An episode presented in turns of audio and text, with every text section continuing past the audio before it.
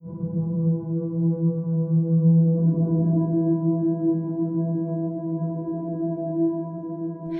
好，欢迎收听由独立媒体报道者所直播的 Podcast 节目《The Real Story》。我是报道者总编辑李雪莉。在这里，我们透过记者和当事人的声音，告诉你世界上正在发生的重要的事。录音的今天是周一，三月十三日的下午。俄罗斯从二月二十四日入侵乌克兰的第十八天，报道者团队在战争一开始就持续推出及时与深度的报道。乌克兰展出让世人刮目相看的毅力与斗志，瞬间翻转了欧美以及全世界对俄罗斯长期的绥靖战略。但是，随着战事蔓延，战线拉长拉广，战争日趋血腥，平民死伤惨重，超过两百六十九万的难民大举往波兰等周边国家涌进，一场巨大的人道浩劫正在展开。所以在战事发生的第二周，报道者编辑台讨论是不是要前往现场。在经过多方思考以后，我们决定派记者到现场。为什么要过去？因为这是二战后最剑拔弩张的战役，不仅关乎欧洲的局势，也牵动印太的战略布局。国际媒体也纷纷用乌克兰来比拟台湾的处境。所以对台湾而言，我们认为这是个不得不关注的历史时刻。不论身为一位台湾人，或者是身为一个人，似远但近的俄罗斯的入侵，其实也侵入了所有共享民主世界价值我们的心中。这次报道者前往到欧洲现场的是一个三人的团队，包括大家非常熟悉的志新，他对国际事务很关注，长期报道人权议题，他也在德国生活过。第二位是摄影记者杨子磊，第三位是我们长期合作的特约记者陈应瑜。应瑜在出任务前，恰巧在伦敦接受国际组织对于进入危险国家采访的安全训练。我们决定组队到前线后，应瑜从伦敦出发。子磊和志鑫三月十日深夜从台湾出发，三个人在波兰华沙会面。报道者虽然在二零一九年年中持续报道过香港，对于城市战地里的报道有一些经验。当时我们站得很前面的记者也是穿上防弹衣，但这一次对我们的挑战又更大了。一来是语言更为陌生，二来是战争使用的高精密远程武器的轰炸造成的火势和伤亡更多。所以我们在记者出发前购买了可以防御机枪，它是有钢板的防弹背心，还有头盔。那记者落地欧洲后，我们投保了战地保险，因为在台湾没有战事保险。我们也雇佣了一个当地的 fixer，所谓的 fixer 就是外国记者进入一个陌生环境时的助手，因为他了解当地的文化和交通，可以协助我们采访。做好了这些准备，希望以安全第一的原则来进行这场报道。但是各位知道，战争的变化是赶不上这些计划的。三月十二日，也就是周日的时间，采访团队抵达华沙后，二国的军队第一次轰炸了乌国西边大城 Lviv。利沃夫市周边的军事基地，这个地方距离波兰边境只有二十公里。而这场袭击造成了三十五死、一百三十四伤，这是战争以来乌西首次遇袭。那这一天不止攻击的范围加大，也有了第一名记者，来自美国的记者，也是 filmmaker Brent Renaud 死亡。这是二零二二年侵乌战争首名遇害的外国记者。他此次是为了《Time》时代杂志拍摄全球难民危机纪录片，而在乌克兰遇害。我想这些不好的消息的确让人打击哦。那这些事件发生后，志新回报我们，因为 Fixer 认为太危险了，拒绝从波兰进入边境。但是几个小时过后，Fixer 在冷静以后，决定又跟着我们三人的采访团队，三月十三日再次挺进边境。只是挺进乌波边境后，事情又起了变化。我在行前以总编辑的身份写了一封信给乌克兰国防部，向他们申请采访的许可。这封信被接纳了，三位记者也准备了国际记者证。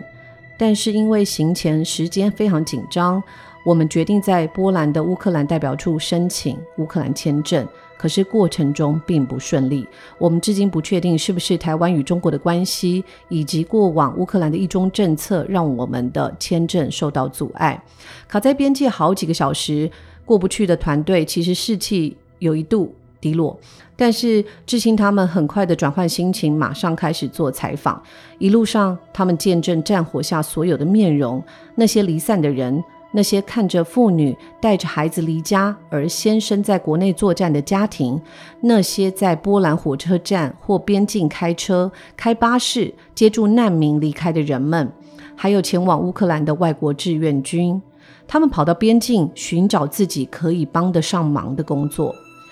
那我想记者也是到前线去报道，这就是记者的专业和这份工作的高难度。现场因为战事变化很多，我们会提醒同事以安全为第一优位。以下就是志清从现场传来最新的内容。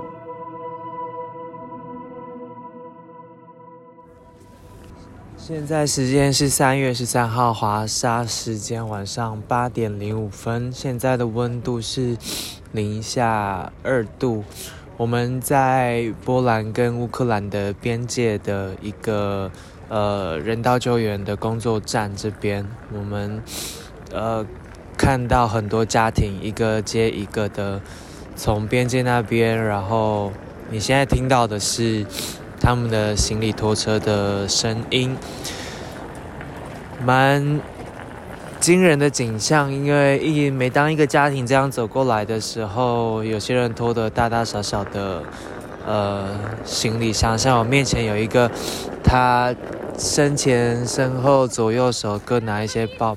嗯，Sorry，呃，I think you need to go there. I think you need to go there. 然后有呃，大家抱着小孩，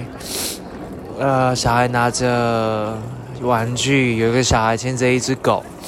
呃，当他们经过边界之后，就会有穿着橘色或黄色背心的志工，然后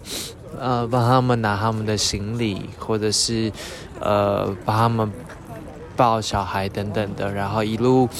往前走，再往前走之后，就会有一连串的一些帐篷，有呃医疗用的帐篷，有给紧急医疗用的，然后有保暖用的帐篷，因为现在真的真的很冷。然后呃有小朋友画画的地方，然后还有地上堆着一些物资，各式各样的物资，一大堆的玩具、毛毯。呃，但是现在晚上，所以。呃，在户外的地方是用火在烧，然后有人砍木柴，然后在地方各个地方生火，让大家可以暖手。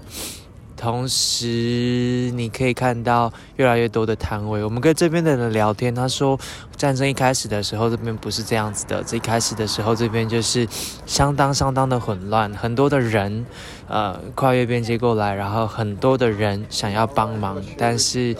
没有一个组织性的行为，所以他说那时候什么东西都放在地上，各种物资就堆在地上，然后没有帐篷。但现在我们来到这边的今天呢，呃，你看到了上面写着 “Half Free Food” 的一个摊位，然后你看到美国来的 Central World Central Kitchen 在这边设摊，你看到呃德国来的红十字会在这边设摊，你看到立陶宛的厨师来这边设摊，他们说。你一定要去吃一下立陶宛的食物，然后这边有波兰的军人，有美国来的志工，两两位美国人刚刚拉着我讲了很多的话，他们是在机场相遇的，其中一个本来要去做国外的志愿军，另外一个是他看新闻觉得看他看不下去了，所以辞掉工作，买机票飞过来，然后我们在机场相遇，然后两个人两个小时前才到这边。来自各个国家的人，各种才能的人，有的带着军备武器，有的带着物资粮食，有的来教小朋友画画。总之，他慢慢在这边就设起了我现在眼前十几个帐篷吧，在边界的这一点开始，呃，陪着大家。你又看到，你又听到一阵行李箱的声音，代表有一个家庭过来了。刚刚有一个妈妈带着。呃，大儿子跟小女儿，然后拉着一只小狗走进来，然后跟志工说，他们的目标是坐火车到德国去，他们想要去德国，然后志工就帮助他们问，嗯，要有没有有没有可以到火车站的人或者是巴士。另外一个人，他是一个呃波兰人，他说他今天从华沙送呃亲人过来，然后嗯。他现在回华沙，然后他说：“呃，有没有人要去华沙？他可以提供搭便车等等的这些事情，在这边一个又一个的发生，在这边做一个简短的记录。我要去擦鼻水了。”在志新的描绘里，我们看到现场那种跨国界的共同的受难感。我在看采访团队回传的影片的时候，看到这些安置难民的中心外头堆满了洋娃娃和填充玩偶。其实可以想象，这些帮助孩子的人希望孩子在逃难的路上可以有填充的玩偶陪着他们。你甚至可以看到小朋友在玩具箱前，他要花好多时间才能够挑出最喜欢的玩具。志兴和我们通讯时告诉我们，他在路上遇到两位大男生，他们受到脸书社群的号召，不相识的两个人同时辞掉了工作，买了机票飞过来。本来是要参加外国志愿军的军队，到现场后决定先做志工。他们发现基辅医院被炸了，里面有十几个新生儿正以备用救护车送到边境，而这两位大男生正准备迎接在战火中诞生的新生儿。另外，志清也遇到来自立陶宛的大厨，他开着两台货车从立陶宛开到了边境。过去九天，他煮了上万人的菜色。大厨说，他不忍看到这些穿越边界的妈妈和小孩受寒，所以他就带着三个同事和一堆食物，展开他的大厨行动厨房。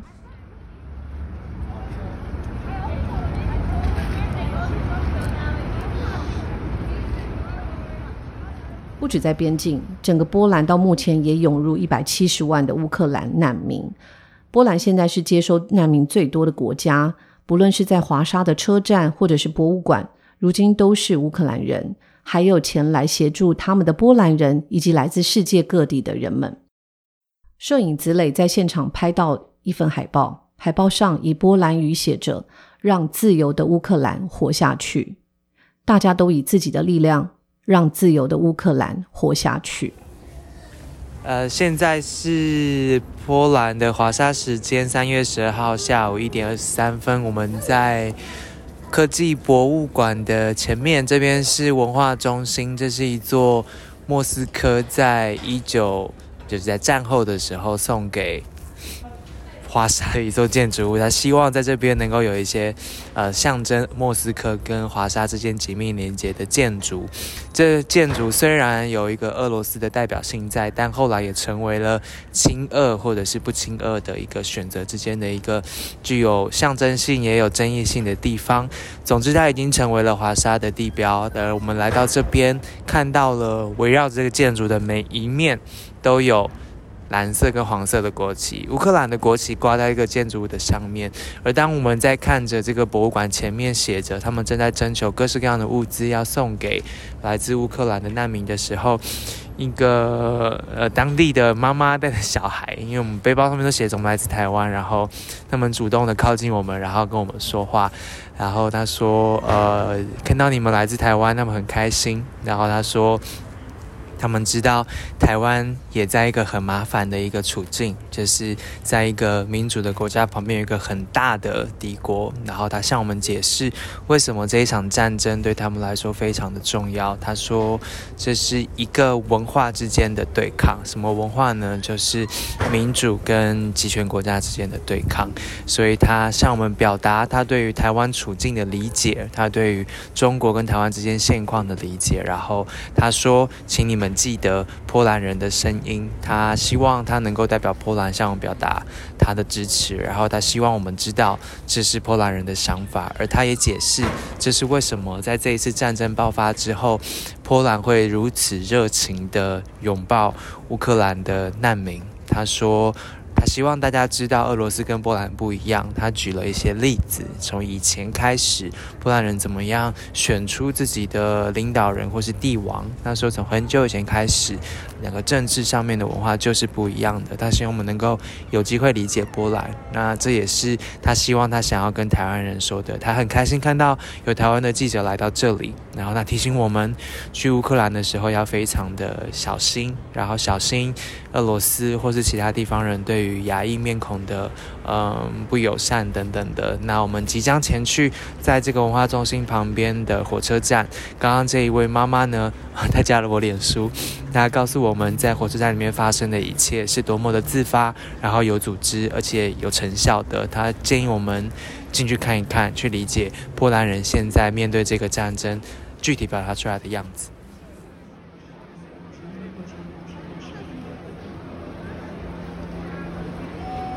people wearing the west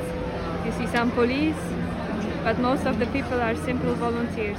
there's not even they're not necessarily members of an ngo 走进火车站之后是另外一个世界，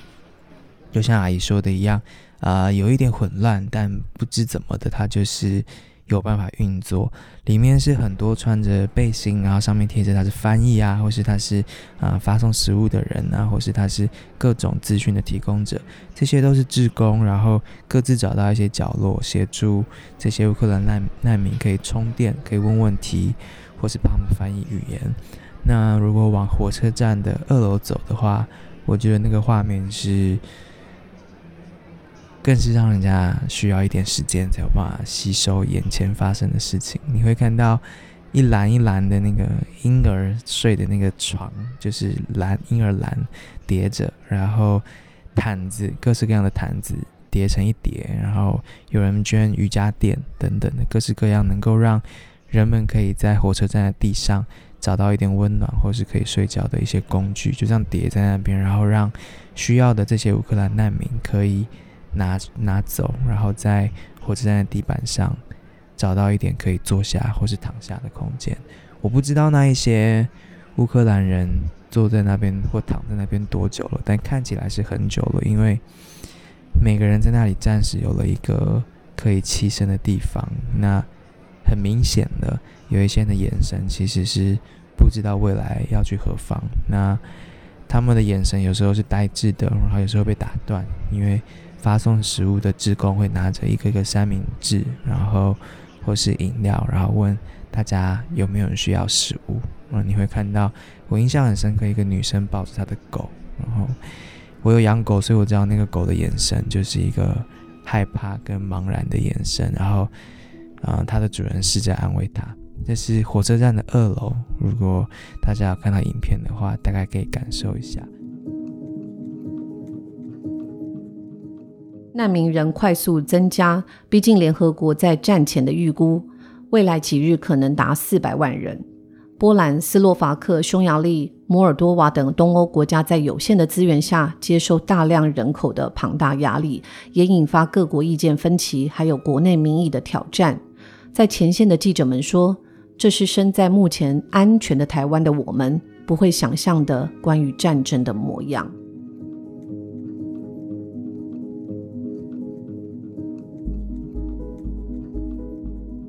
在出发之前，我们在饭店要 check out 的时候，我们在等我们的车。那呃，一个一个妈妈，嗯，年纪蛮大的一个妈妈，头发有点灰白色，呃，问我们哪里来的，我们大概蛮显眼的吧，就是三个亚洲人，然后戴着防弹背心啊、头盔啊，坐在饭店大厅。妈妈问我们哪里来的，怎么会出现在这边？我们说，哦，我们来自台湾。然后没想到妈妈就是大声的呼喊说：“哦，台湾，我们都知道台湾这样子。”那时候，嗯，就是一个民主的一个地方。然后他也说了他的支持，但没有想到，接下来换我们问他要来自哪里的时候，答案是他来自乌克兰这样子。然后。嗯，他旁边是他的女儿，他的女儿拉着一个行李箱，妈妈背着一个背包。其实行囊比我们少很多，但他们就是刚从基辅逃出来的人，然后就跟我们同一时刻在同一家饭店准备 check out。这是一个你在台湾不会想象的关于这个战争的模样。嗯，难民。就是跟你住同一个饭店、同一天却靠的人，那战争的影响就是同一天却靠的我们，我们知道下一站在哪里，但我们问他他的下一站在哪里的时候，他们并不知道。那他们也没有什么行囊，可能来不及带走。然后他还有很多的家人都停留在乌克兰里面，他们大概是唯一一个可以快速的离开，而且顺利离开，来到。波兰的一组家人，像他的女儿说，他们呃只知道要继续留在波兰，因为他的公司在这边有办公室，所以他可以继续在这边工作，然后照顾他的妈妈。那其他的家人还在乌克兰境内的，嗯，他们没有办法多说什么，因为问到这个问题，妈妈老妈妈就说不出话来了，一直叹气。那看得蛮让人不忍的，但她要离开的时候，我们互相祝福，然后互道平安。只是大概虽然我们人在波兰，但还可以感受到战争的其中一个时刻。